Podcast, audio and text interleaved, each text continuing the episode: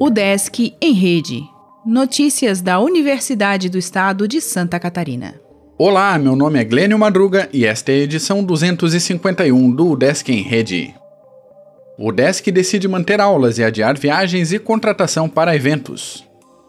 Nesta quinta-feira, a UDESC determinou a suspensão das viagens internacionais de servidores e alunos e das contratações de serviços para a realização de novos eventos em virtude da pandemia do novo coronavírus. No estado já foram confirmados dois casos da doença e quase 70 suspeitos. As aulas e o expediente de trabalho da UDESC estão mantidos normalmente, de acordo com a última orientação do Ministério da Educação. A suspensão das viagens internacionais é por tempo indeterminado. Remarcações dessas viagens e novas datas para eventos serão analisadas individualmente. A UDESC segue monitorando o avanço da doença a nível nacional, estadual e local e está atenta às orientações dos órgãos federais e estaduais da área da saúde. Especialização em Balneário Camboriú encerrará inscrições. Com ênfase em regulação de risco, o curso de governança pública da UDESC tem prazo até o dia 20 de março.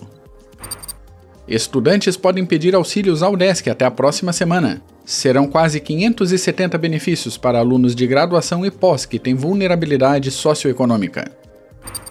Carregador de bateria para carro elétrico é pesquisado na UDESC. Estudo realizado em Joinville está disponível em vídeo do docente Marcelo Mesaroba a canal do Proevem no YouTube. Santa Catarina inicia centro de operações para enfrentar coronavírus. Direção da UDESC Joinville reforça prevenção ao Covid-19. Prêmio para Mulheres na Ciência abre novo prazo de inscrição. Investimentos e ações beneficiam alunos do SEARTE. Técnicos podem fazer oficina sobre pré-projeto de pesquisa.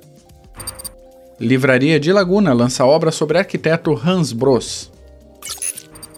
O Desk em Rede é uma iniciativa da Secretaria de Comunicação da Universidade, com produção e edição de Glênio Madruga. O podcast vai ao ar de segunda a sexta-feira, às 11 horas da manhã.